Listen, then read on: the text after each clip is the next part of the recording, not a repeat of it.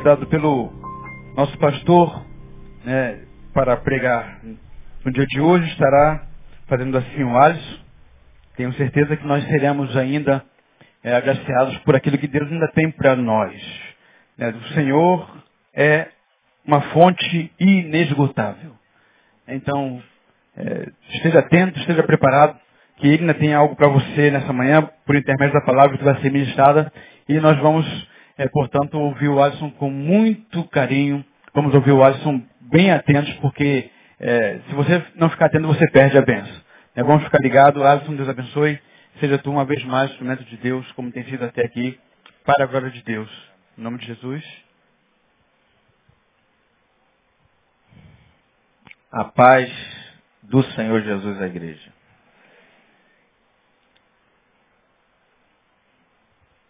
O ministro do louvor subiu ali e falou assim,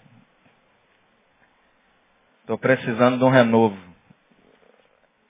Aí quando Deus usou ele ali, de forma tão própria, juntamente com todo o ministério, eu fiquei imaginando os pregadores do passado que subiam os 15 degraus, Charles Spurgeon, antes de pregar, e dizia, eu dependo do Espírito Santo. Eu dependo do Espírito Santo. E quando Deus usava os homens, usavam com muita propriedade. E aí vem pastor Denilson, eu disse a ele, muito obrigado. O senhor abriu o culto com o Salmo 34, dizendo, bem direi ao Senhor em todo tempo, o verso 1 diz. Eu louvei a Deus porque ele praticamente abriu a pregação que Deus me deu. E eu fiquei imaginando os crentes que iniciam o culto de domingo e chegam ali atrás e ficam olhando para o púlpito para ver quem está aqui no púlpito. E eu fiquei louvando a Deus, porque quando o Espírito Santo de Deus se faz presente no lugar, é o melhor culto onde eu posso estar. Isso é maravilhoso. Eu louvo a Deus pelo privilégio de estar aqui mais uma vez. Agradeço ao pastor Neil pelo convite, pelo crédito dado ao nosso ministério. Pastor Denilson, que para mim, não porque está presente, mas já disse ele muitas vezes, um referencial para mim, porque quando olho para ele, Deus me lembra só uma coisa. Seu ministério você tem que ser humilde, igual esse homem. Simples. Eu queria pedir duas pessoas. Pai, por favor, se coloque de pé. E a mulher mais linda do mundo, se coloque de pé, por favor. Queria honrar vocês, porque eu só posso estar aqui. E com certeza vocês dois colaboram e muito para que eu possa estar de pé ministrando esta palavra. E eu esqueci da última vez minha irmã que está lá nos Estados Unidos com seu esposo Márcio. Um grande abraço. Minha mãe não pôde estar hoje, mas vocês são muito preciosos para mim. A igreja, o carinho dos pastores e dos irmãos, tem sido de muito valor para mim. Que Deus vos abençoe. Pode se sentar, Pai. Salmo 13, por gentileza.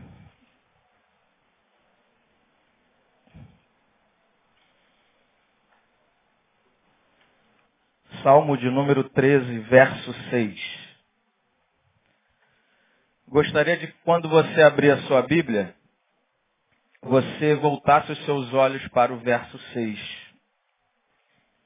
Digo isso porque quando nós olhamos para esse verso 6, me parece que esse homem está vivendo o melhor momento da sua vida. Me parece que esse homem está celebrando a vida, porque talvez ele está vivendo uma grande vitória. Ele está vivendo, como dizem os cristãos, uma grande bênção. Mas só parece, porque esse homem começou uma caminhada e uma jornada, como foi dito no início do culto, muito difícil. E é por isso que o salmista também no Salmo 34 disse, bendirei ao Senhor em todo tempo, na dor e na alegria, na bonança e quando eu tiver escassez de tudo. E o salmista no verso 6, eu quero ler com você, diz assim, Cantarei ao Senhor, por quanto me tem feito. Vamos ler junto agora? Cantarei ao Senhor, porquanto me tem feito muito. Agora, pela última vez, vamos enfatizar o muito bem. Porque Deus tem feito muito, mas na vida dele fez muito bem. Então, em uma só voz, cantarei ao Senhor, porquanto me tem feito muito bem. Agora vamos ler do 1 em diante, para a gente entender o que esse homem viveu. Até quando, Senhor? Esquecer-te-ás de mim para sempre? Até quando ocultarás de mim o rosto? Até quando estarei eu relutando dentro de minha alma com tristeza no coração cada dia? Até quando se erguerá contra mim o meu inimigo? Atenta para mim, responde-me, Senhor Deus meu. Ilumina-me os olhos para que eu não durma o sono da morte para que eu não durma o sono da morte, para que não diga o meu inimigo prevaleci contra ele e não se regozijem os meus adversários vindo eu a vacilar. No tocante a mim, confio na tua graça. Regozije-se o meu coração na tua salvação. Cantarei ao Senhor, porquanto me tem feito muito bem. Vamos orar pela última vez, mesmo assentados? Senhor, nesse exato momento, eu tenho toda a convicção de que, nesse momento, não dependemos prioritariamente de conteúdos e canudos e formações, mas somente e prioritariamente do Teu Espírito Santo. E eu te peço que nessa manhã o Teu Espírito convença-nos do pecado, da justiça, do juízo, que o Teu Espírito Santo nos levante, que o Teu Espírito Santo alegre aquele que está abatido que o teu Espírito Santo coloque de pé esse combatente, esse homem e mulher de Deus que se encontra aqui presente. Nós oramos assim em nome de Jesus. Amém. É um fato que na nossa caminhada cristã, dias ruins existem. E existem na vida de todos nós, principalmente os cristãos. Dias de tempestade, dias de escuridão, Dias em que nós acordamos e parece que o céu é de bronze. A dor está na agenda de todo cristão. O sofrimento, a angústia, o lamento, o choro, ele está na agenda de todo cristão, mesmo que você ainda não o tenha vivido. Mas é interessante que quando nós ligamos a televisão e observamos os conteúdos evangélicos que tem hoje na mídia, me parece que eles nos informam que o sofrimento, que a dor, que a angústia, que o lamento, que a lágrima, que o deserto, que o processo, que o vento não está na nossa agenda. Mas ele faz parte da nossa agenda. Porque Jesus disse, no mundo tereis, mas tem de bom ânimo. Se liga, meu filho, acorda, desperta tu que dormes. Porque você vai vencer o mundo porque eu venci. Não porque sou Jesus, mas porque o Espírito Santo de Deus me possuiu de tal maneira que me habilitou a vencer todas as barreiras. E aí você pode estar aqui nessa manhã dizendo, estou vivendo o, pior processo da minha vida. É muito difícil passar por isso, Alisson. Louvado seja Deus. É por isso que você precisa do Espírito Santo. Porque se fosse fácil, você não precisaria do Espírito Santo. Mas é fato que na nossa vida e na nossa caminhada existem as noites escuras da alma. São João da Cruz certa feita usou esse termo, quando se referia àqueles homens e mulheres de Deus que estavam vivendo um momento de escuridão. Que talvez um pregador que quando fosse abrir essa porta aqui para ministrar, estava se sentindo pior dos piores. Não vinha uma mensagem, Deus se esqueceu, Deus, Deus se ocultou. Mas, pela graça e misericórdia de Deus, Deus o usava. Mas porque ele confessava que ele estava vivendo a noite escura da alma, como intitulava São João da Cruz.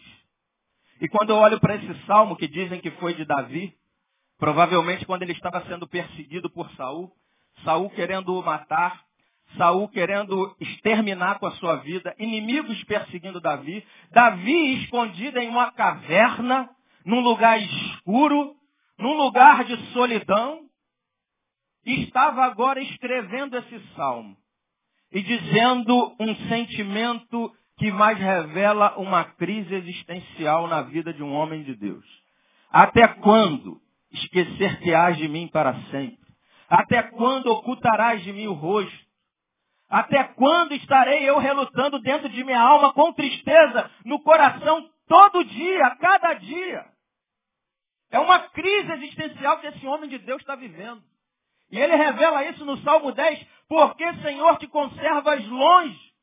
No Salmo 6, verso 3, ele diz, a mesma coisa, também a minha alma está profundamente perturbada. Mas tu, Senhor, até quando?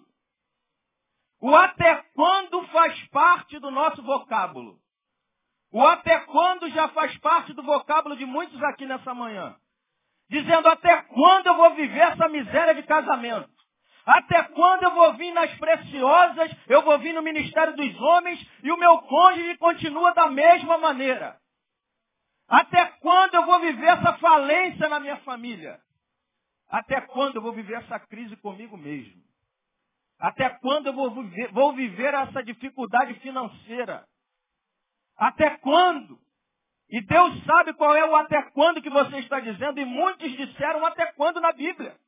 Abacuque, no seu livro, nos revela, e ele inicia dizendo, até quando, Senhor, clamarei eu e tu não ouvirás? Gritar-te-ei violência e tu não ouvirás. Tu está com cotonete, tu está com o ouvido tampado e precisa usar cotonete. Tu não estás vendo a minha luta, a minha dor, a minha, a minha angústia, o meu lamento, tu não está observando. Se você for ler Apocalipse capítulo 6, até os santos no céu estão clamando até quando? Até quando tu não vai usar de justiça esse sangue que foi derramado pelos santos na terra? Até quando? Deus meu, Deus meu, por quê? Salmo 43 e 42 parecem gêmeos. Por que estás abatida, ó? Por que te perturbas dentro em mim? E nós, nessa manhã, ou pelo menos a maioria de nós, ou alguns de nós, estamos vivendo essa noite escura da alma e dizendo até quando? E quando eu leio do verso 1 ao 2 do Salmo 13, o salmista diz quatro vezes até quando. Do 1 ao 2 ele diz quatro vezes até quando. E muitas vezes a nossa luta está igual à sua nessa manhã. Demora muito.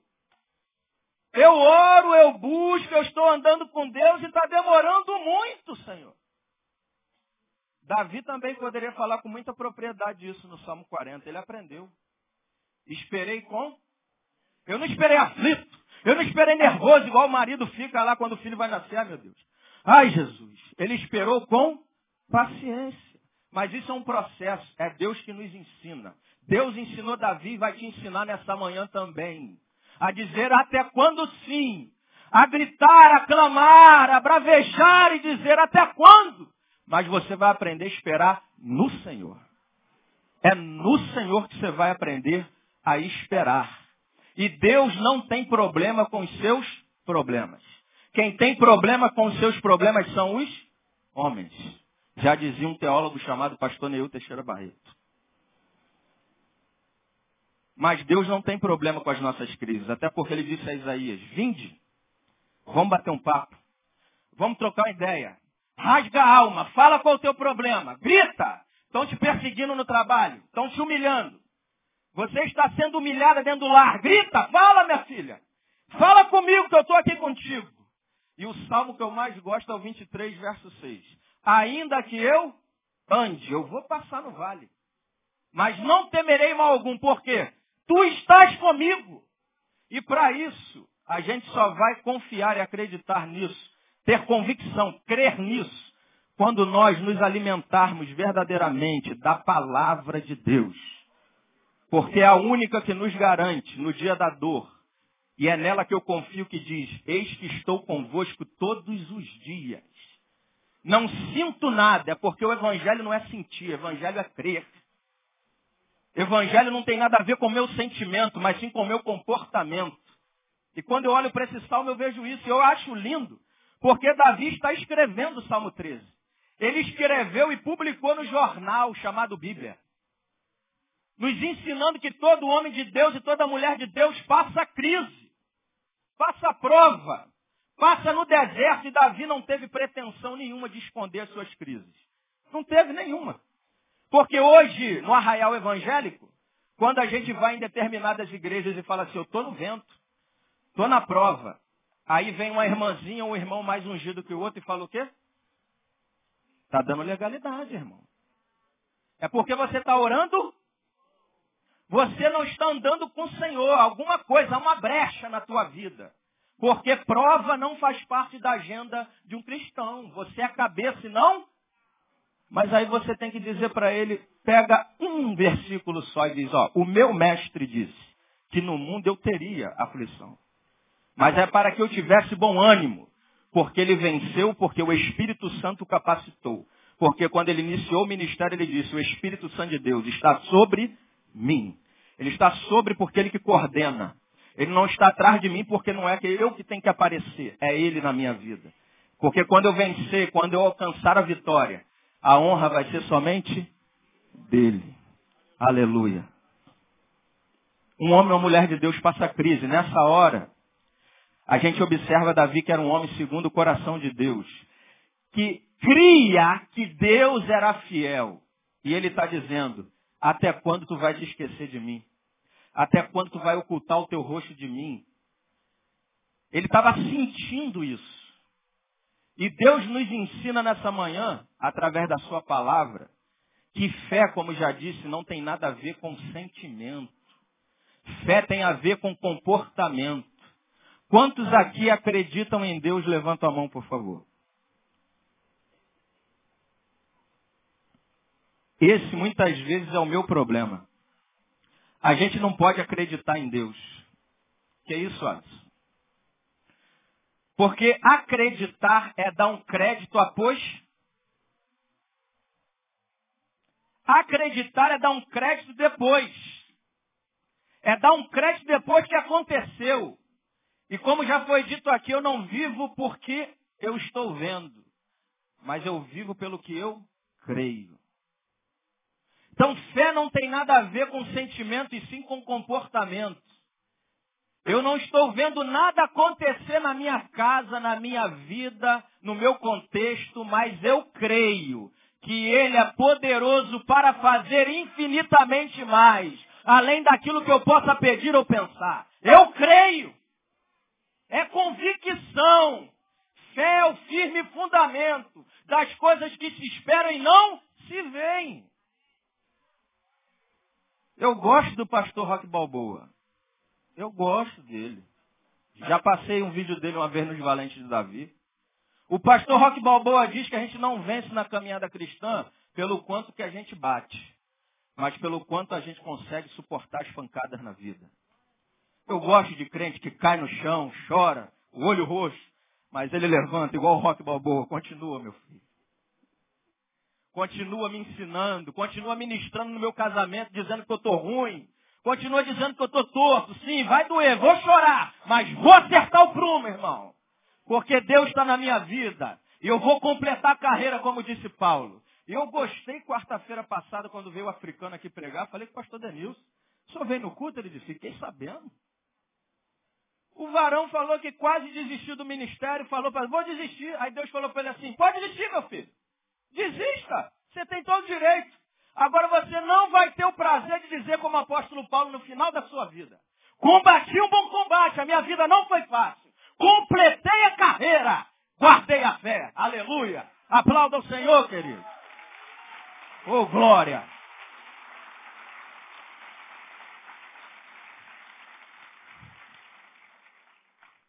Eu tenho dificuldade com crente louça. Crente de louça de porcelana.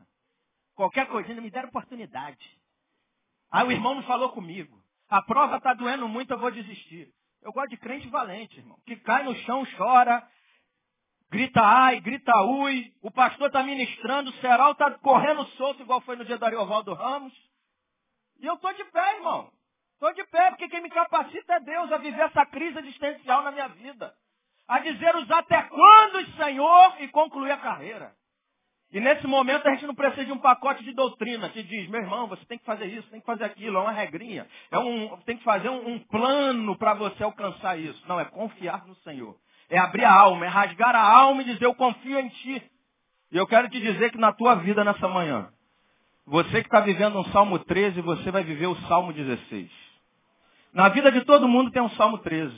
Mas na vida do cristão está esperando ele, o Salmo 16, quando ele vai dizer, o Senhor é a minha porção, a minha herança.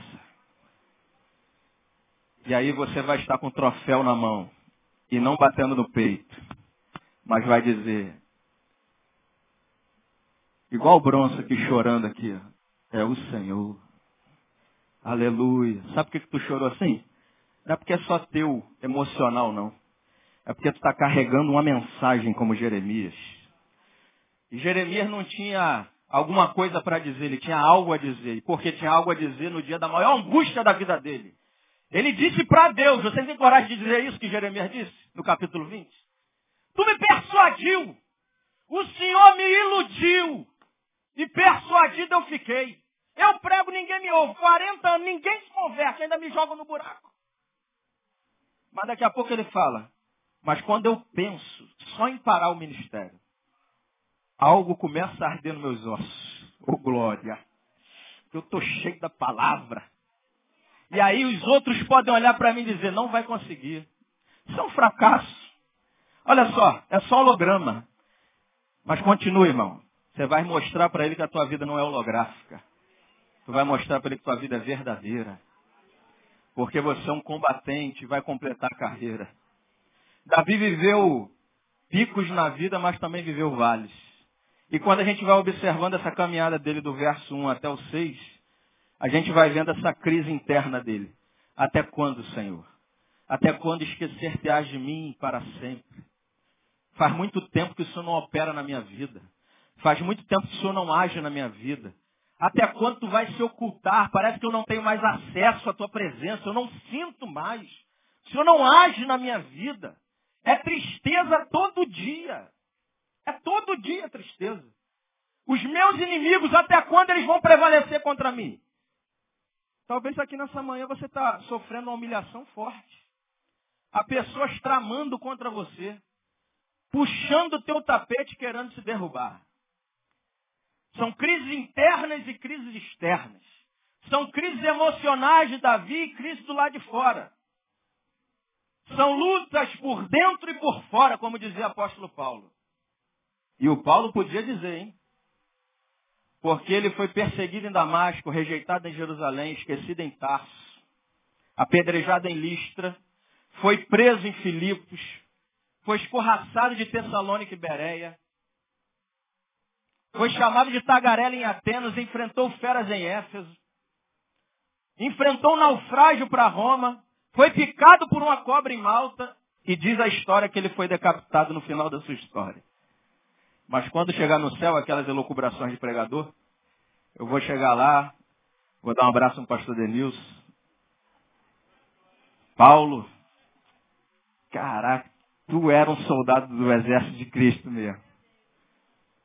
Rapaz, Paulo é tremendo. E não pela sua teologia eu amo. Eu amo porque ele era um combatente de Deus. A pancada estava comendo solto, ele está de pé. Nove, ele levantava. Alguém se ameaçou levar, jogar a toalha, não joga. Não jogue. Não vou desistir do meu casamento. Não vou desistir do meu ministério. Não vou desistir do meu filho. Não vou desistir da minha história. E você também não vai desistir. Agora, tem que entender que a caminhada cristã é uma crise. Emocional, existencial. A caminhada cristã é um combate. Mas ele começa essa crise, ele começa agora a fazer uma oração. E eu gosto do mistério da oração. Eu gosto que os teólogos ficam tentando desvendar o mistério da oração. E aí eu já disse isso e vou dizer de púlpito, porque já disse para ele, já disse para alguns. Não porque o que ele disse, porque eu entendo o que o pastor diz, mas muitos querem interpretar da forma dele. E o pastor Neil diz assim, se eu oro Deus, opera. Se eu não oro Deus, então para que, que eu oro? Aí os crentes que não gostam de oração, falam assim, para que, que eu oro? Tá vendo? O pastor disse que não é para orar. O pastor não disse nada disso que não é para orar. A oração é um mistério. Eu gosto desse mistério, porque não tem nada a ver comigo. Tem com aquele que crê no eterno, que está no controle da nossa vida. E nós profetizamos que essa criança vai ser curada nessa manhã, e eu creio nisso. Como aconteceu na vida de Aleph, pastor Neil já deu o testemunho aqui quarta-feira passada, uma criança que foi queimada aí, e Deus restaurou essa criança. Deus é poderoso para fazer. E eu gosto desse mistério da oração porque o salmista começa: Atenta para mim, olha para mim, responde-me, porque o Senhor não fala há muito tempo. Atenta para mim, responde, Senhor Deus meu, ilumina-me os olhos para que eu não durma o sono da morte. O que, que ele está dizendo? Não quero perder o brilho da vida.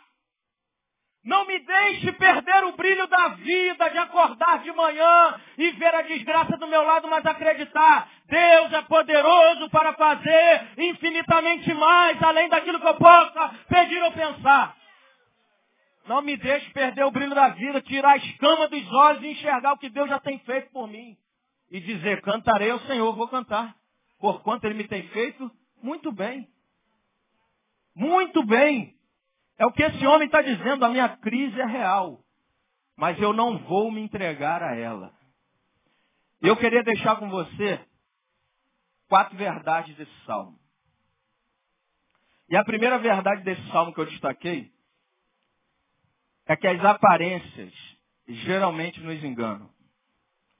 Quando nós estamos vivenciando uma luta, quando nós estamos vivenciando um processo difícil na vida, quando nós estamos vivendo essa crise emocional, existencial, conjugar, familiar, seja ela qual for, geralmente as aparências nos enganam. A terra, ela parece que é plana, mas ela é redonda. O sol, quem já foi em Arraial do Cabo, no Pontal da Atalaia? Quem já foi em Arraial do Cabo, no Pontal da Atalaia, levanta a mão. Foi com a tua namorada, tua esposa? É lindo aquilo lá, né? Nos meus seis anos de casado eu fui com Sabrina.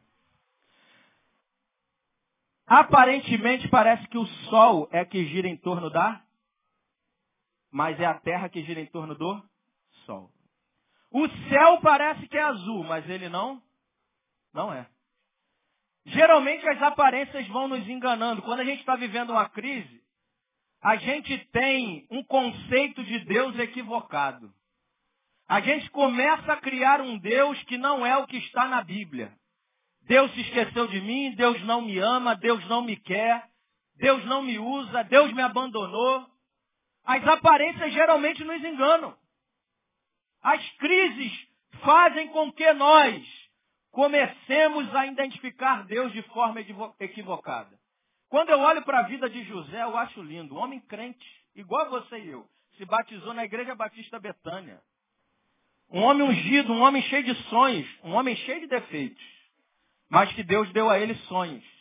Como já disse Ariovaldo Ramos, Deus não dá sonho aos preparados.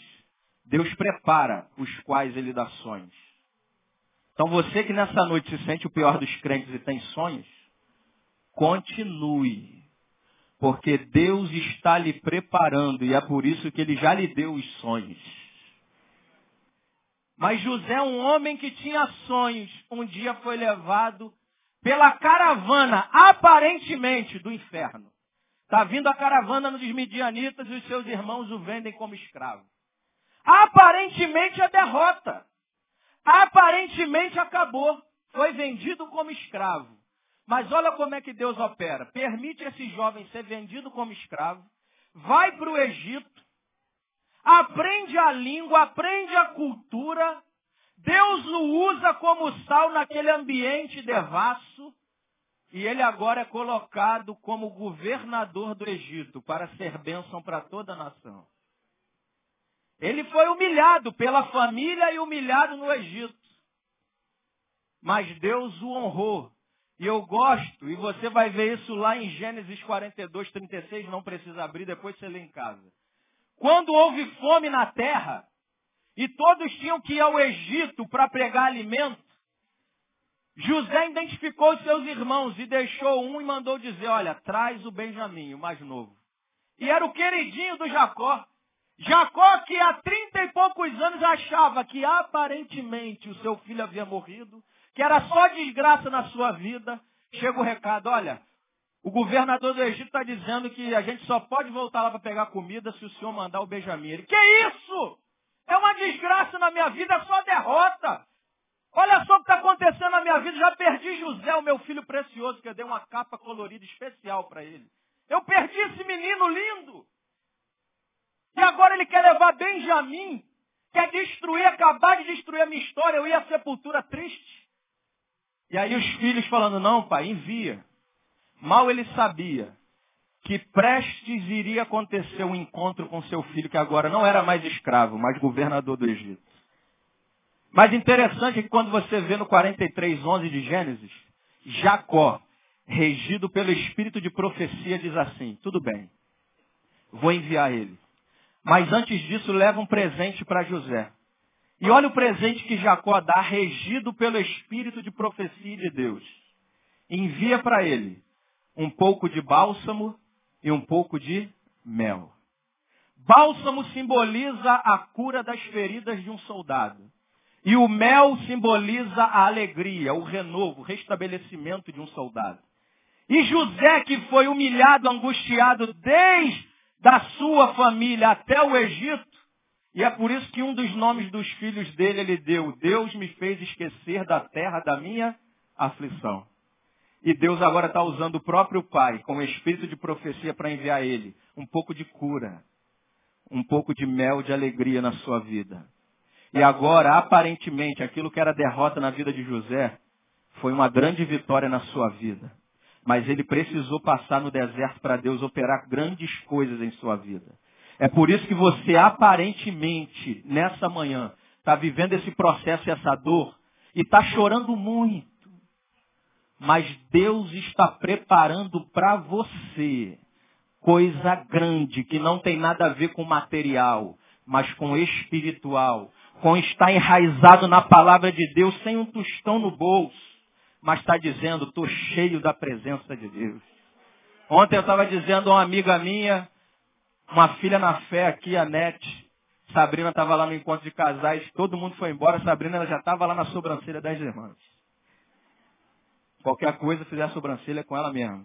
Sumanda que é uma beleza. Aí a Nete lá olhando comigo, esperando ela, fazendo a sobrancelha da irmã ali. Aí a Nete falou assim, rapaz, é triste. Não no caso daquelas irmãs, mas a gente estava comentando algo que estava no contexto e ela disse, é triste quando a gente vê uma pessoa bonita por fora, mas vazia por dentro. É preferível você estar tá com a sobrancelha feia. Não te convida a fazer isso. Fique linda para o seu marido para que ele possa vir para o congresso já no reteté do Senhor, cheio de Deus, porque a varoa está nos trinques. Mas é mais bonito quando a mulher está cheia de Deus por dentro, cheia de conteúdo do Senhor, cheia de experiência com Deus. E foi isso que Isaías disse no capítulo 6, quando viveu o pior momento da sua vida. No ano da morte do rei Uzias, no ano da dor, no ano da aflição, no ano da angústia, eu vi não foi ninguém que me contou. Não foi a irmãzinho de Dona do Monte. A experiência foi minha. Eu vivi e agora eu posso dizer com toda propriedade. Ai de mim que vou perecendo. E agora eu posso pregar uma mensagem própria. Porque antes Isaías só dizia assim, ó. Ai de ti. Ai de ti, vagabundo bebum, só apontava o dedo. Mas agora que ele andou com Deus, chorou um pouco na caminhada cristã, agora ele pode dizer, ai de mim. E depois dizer, eis-me aqui, envia-me a mim. As aparências geralmente nos enganam. A segunda coisa é que Deus pode nos conduzir por caminhos irreconhecíveis. Quantos aqui já tiveram experiências próprias, suas, com Deus? Levante a mão. Isso é muito bom, como já disse. Mas ter 30 anos de crente, por exemplo, pode ser uma maldição na sua vida.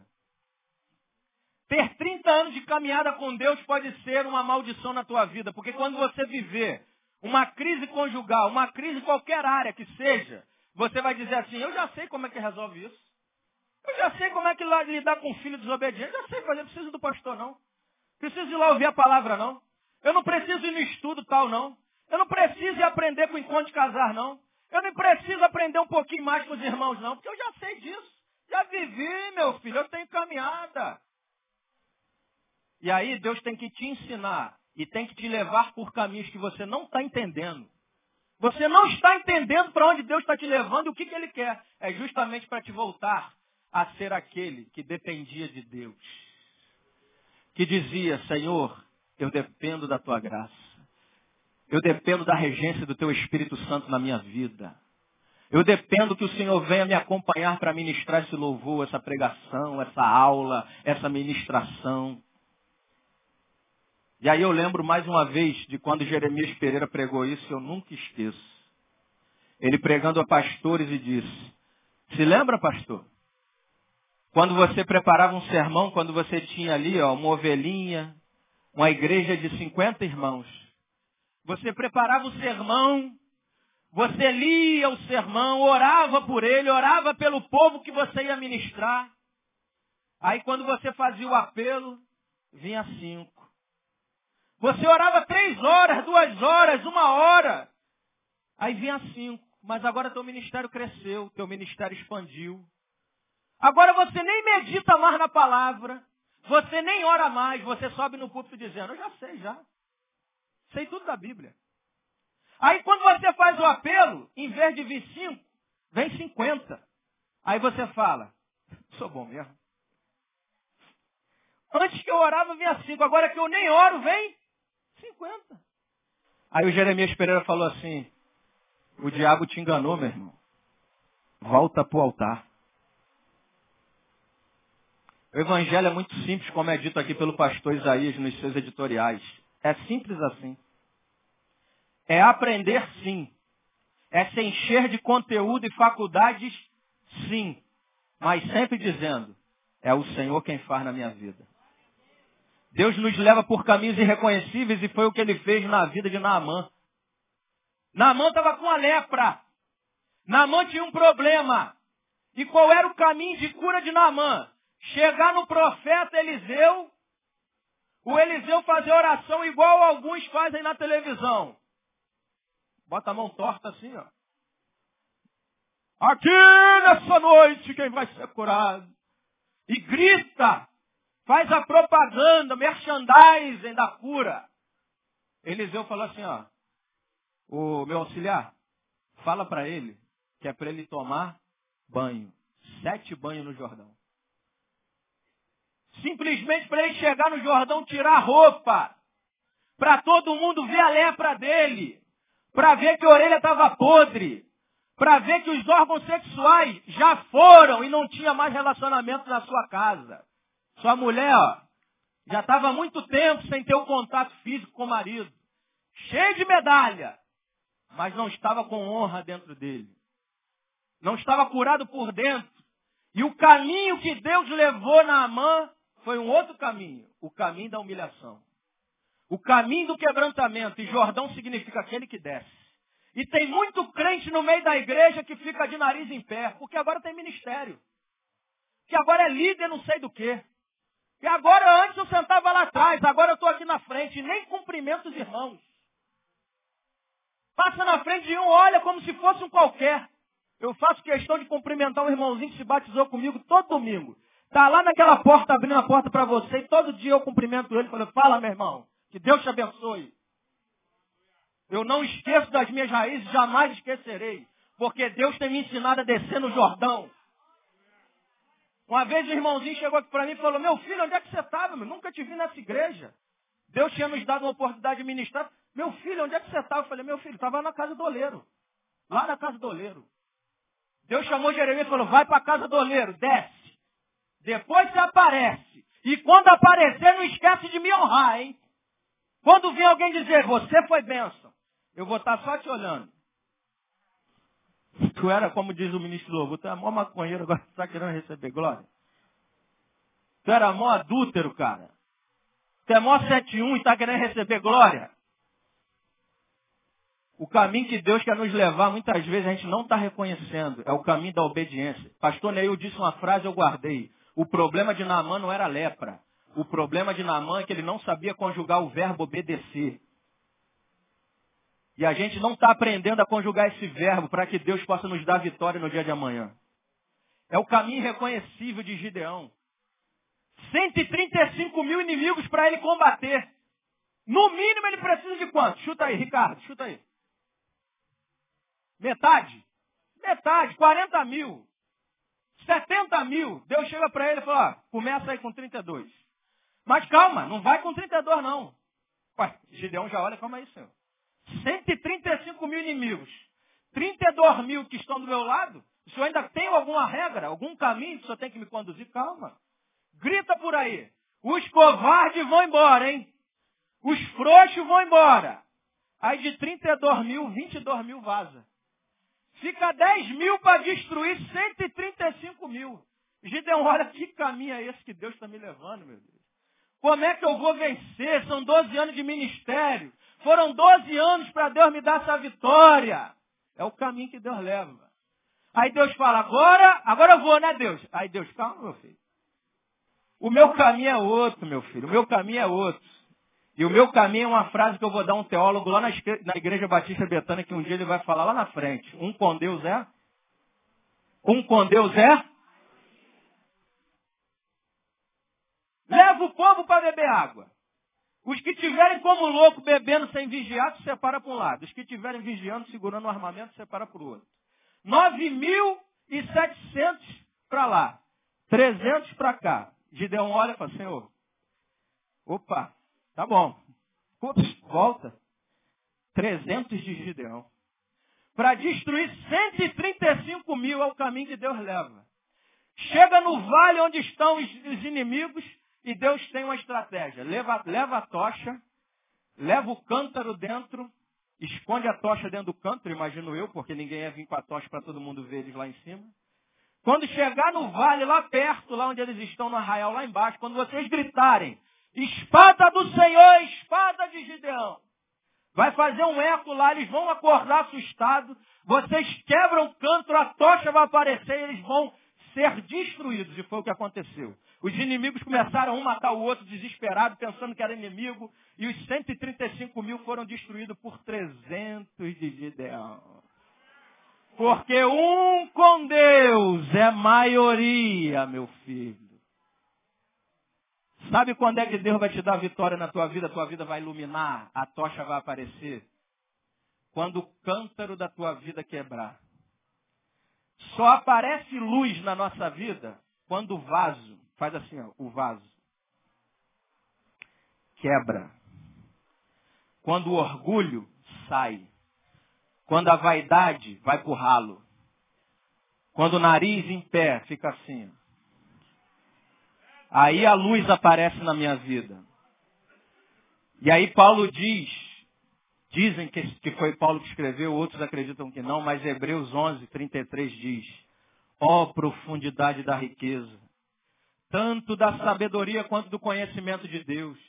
Quão insondáveis são os seus juízos e inescrutáveis os seus caminhos.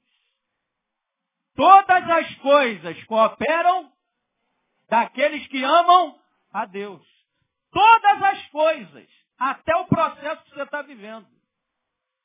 É uma jornada e caminhada com Deus. Deus nos leva por caminhos irreconhecíveis. Terceiro lugar, esse salmo nos convida a entender que a nossa caminhada cristã não é um mar de rosa. Diga comigo, a minha caminhada não é um mar de rosa. Já repeti esse versículo. O primeiro a dizer isso foi o nosso Senhor. No mundo tereis aflições. Quem disse para você, como disse com muita propriedade ontem, dona Érica, esposa de doutor Márcio, no encontro de casar, disse, quem disse para você que quando você fosse se casar, todo dia de manhã, o seu esposo ou a sua esposa ia acordar com aquele bafo sepacol? Que ela nunca ia estar de mau humor, que ela nunca ia estar com aquela TPM, que ela nunca ia te dar uma palavra, um coice, o teu marido nunca ia discutir contigo, você ia viver aquele casamento sempre livre. A caminhada cristã não é um jardim grinaldado de flores, não, meu irmão. Não é só sorriso, colgate, não. É luta. Como disse ontem Márcio, eu aprendi, mais um morinho do Senhor guardei no meu arquivo. que Deus, quando me dá Sabrina, Ele prioritariamente está me dando o privilégio que eu, primeiro, venha me encontrar, venha me resgatar, venha ser o homem original que Deus sempre quis que eu fosse. Benigno, longânimo, paciente, amoroso. E sabe como é que Deus vai fazer isso? Te dando a tua esposa com TPM. Te dando teu esposo nervosinho, todo mal criado, bagunceiro daquele jeito. Para você dizer como Paulo, preencho no meu corpo os sofrimentos que restam de Cristo. E como? Dando suporte ao meu cônjuge. Criando para ele um ambiente propício à conversão dele. Pastora Vânia compartilhou comigo uma história de uma irmã, uma amiga sua, que o marido todo dia ia para a gandaia e dizia na cara dela que iria traí-la. A mulher era crente. Eu chego me arrepiei quando Vânia me contou. Falou que a irmã chegava, passava a roupa para o marido, botava o perfuminho, o sapato falou, já vai, meu amor? Porque ele desafiava ela dizendo que ia, e ela passava a roupa, está aqui sua roupa, tá? Deus te abençoe. Vai com Deus. Esse A eu, eu entendo, porque é difícil a caminhada. Ninguém disse que era fácil. Eu estou dizendo um resumo do contexto. Vai com Deus. Ivania disse que um certo dia esse homem se sentiu tão incomodado, as chamas, as brasas começaram a queimar. E ele desesperadamente chegou em casa e disse: Mulher, eu não aguento mais, ora o teu Deus para tirar essa perturbação da minha cabeça, eu estou andando errado contigo. E esse homem é crente, pastor, hoje lavado e remido pelo sangue do Cordeiro. Flávio o Senhor, querido. É crente. Não é fácil. Não é fácil.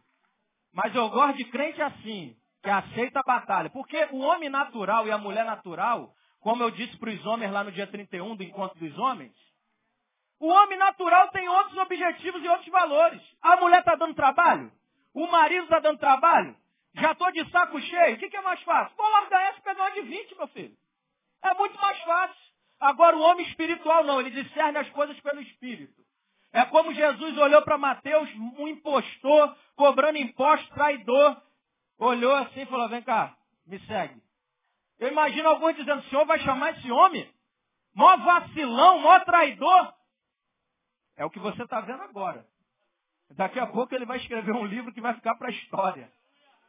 Ele vai ser um apóstolo. Quando eu olho para minha esposa, no dia que ela está não só bem, no dia que ela está no reteté, aí bota aquela roupinha maravilhosa, perfumada, como minha esposa, graças a Deus, é uma mulher sensualíssima. Louvado seja Deus por isso. Mas no dia que ela está mal, no dia que ela está com a pá virada, eu olho para ela, mesmo sentindo dor, como disse o Márcio ontem. Você sente dor, mas você dá mesmo quando ela não merece. Não grite, não revide. A W. Tozer diz uma coisa, quer obter poder espiritual na tua vida? Não revide quando alguém lhe ferir. Trate seriamente o seu pecado e não do outro. Não seja dono de coisa alguma. E nunca receba nenhuma glória. Você vai ver poder espiritual na tua vida. A nossa caminhada cristã não é um mar de rosa. As aparências geralmente nos enganam. Deus nos leva por caminhos irreconhecíveis. A nossa caminhada não é um mar de rosa e eu gosto de Paulo quando ele diz: Eu aprendi a estar contente em. Depois você abre em casa e guarda não só o Filipenses 4,13, guarda o Filipenses 4,12, que diz: Aprendi a estar contente em toda circunstância. Não é estar contente com o meu marido do jeito que está. Não é estar contente com essa situação. Porque eu não sou apático. Eu não sou preguiçoso. Eu sou um homem valente, uma mulher valente. Agora, eu estou contente em qualquer circunstância. E aí você vai poder dizer com muita propriedade, você, posso todas as coisas naquele que me fortalece. Aleluia. Em último lugar, a quarta verdade que esse salmo me convida a entender é que Deus tem dado provas grandes do seu amor pela sua vida. Porque o salmista termina dizendo, ou melhor, inicia desse jeito. Até quando, Senhor, esquecer-te-ás de mim para sempre? Até quando ocultarás de mim o rosto? Até quando estarei eu relutando dentro de minha alma com tristeza no coração cada dia? Atenta para mim, responde-me, Senhor Deus meu. Ilumina meus olhos para que eu não durma o sono da morte. Para que não diga o meu inimigo prevaleci contra ele. No tocante a mim. Algo envolveu. Algo visitou. Algo na caminhada cristã colocou de pé e é o Espírito Santo de Deus que está ao seu lado. Ajudador, consolador, que te faz falar no meio da dor, no tocante a mim. Confio na tua graça. Regozije o meu coração na tua salvação. E aí ele termina dizendo, cantarei ao Senhor, por quanto me tem feito muito bem. Eu não sei quais foram as vitórias de Davi. Uma pelo menos eu sei. Deus o livrou dos seus inimigos porque ele estava vivo para escrever essa história. Mas eu quero te lembrar de alguns. Você sabia que nessa manhã você acordou, você tomou café, você se alimentou, você se vestiu. E se você comprasse um jornal do obituário, você ia ler do início ao fim. E no final você ia ter uma grande surpresa. O seu nome não está escrito lá. Você está vivo. Deus te permitiu estar vivo nessa manhã para ouvir a sua palavra. E como disse o servo dele, te colocar de pé. Com esperança e acreditar ou ter convicção em Deus e no que Ele pode fazer na sua vida. O seu nome foi escrito no livro da vida. Porque Jesus disse, aos que Deus predestinou, a este também chamou. E aos que chamou, a estes também justificou. E aos que justificou, a estes também glorificou. As minhas ovelhas ouvem a minha voz. E elas me seguem. O teu nome está escrito num livro que não tem como apagar mais, meu irmão. E isso é motivo para você dizer, cantarei ao Senhor por quanto me tem feito muito bem. As oportunidades que Deus tem te dado para cumprir o teu ministério. As oportunidades de emprego, de faculdade, de estudo que Deus tem te dado é motivo para você dizer, cantarei ao Senhor por quanto me tem feito muito bem. Aquele atribulado que você dizia que era atribulado, que te evangelizou e trouxe para a igreja, é momento de você lembrar dele e dizer, cantarei ao Senhor por quanto me tem feito muito bem. Deus tem te dado um pastor como o nosso, um homem que prega a verdade, um homem que não barganha com a fé, um homem que não torna o púlpito um local de vender um produto chamado evangelho. É motivo de você dizer, cantarei ao Senhor por quanto me tem feito muito bem. A sua esposa que está do seu lado, a sua companheira, o seu filho, a sua família, independente da crise, é motivo de você dizer, cantarei ao Senhor por quanto me tem feito muito bem. Os dons que Deus te deu, os dons espirituais, que talvez está engavetado e você não coloca ele em movimento. É motivo de você puxar a gaveta, tirar o óleo que está escondido dentro do fogão e deixar esse óleo derramar na vida de muitos. E dizer, cantarei ao Senhor por quanto me tem feito muito bem. Eu quero te convidar a se colocar de pé.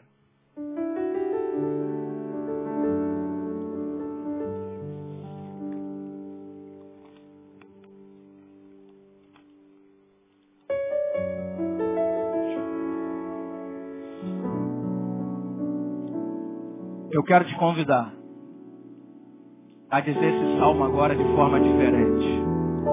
Não vou chamar ninguém para vir à frente.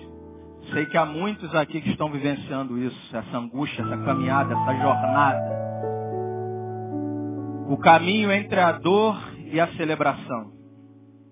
E nessa noite, o que Deus está te dizendo é, celebre a vida, independente da dor. Celebre a vida, independente do processo. Celebre a vida, independente da escassez. Celebre a vida, porque o teu Deus vive, está no trono e no controle da sua vida. E agora nós vamos dizer o verso 6, mas com outro espírito, com outra alma. E nós vamos dizer o verso 6 do Salmo 13, cantarei ao Senhor por quanto me tem feito muito bem. Mas agora nós vamos estender as mãos, olhar para o alto e repetir. Cantarei ao Senhor Porquanto me tem feito muito bem. Aplauda ele, querido.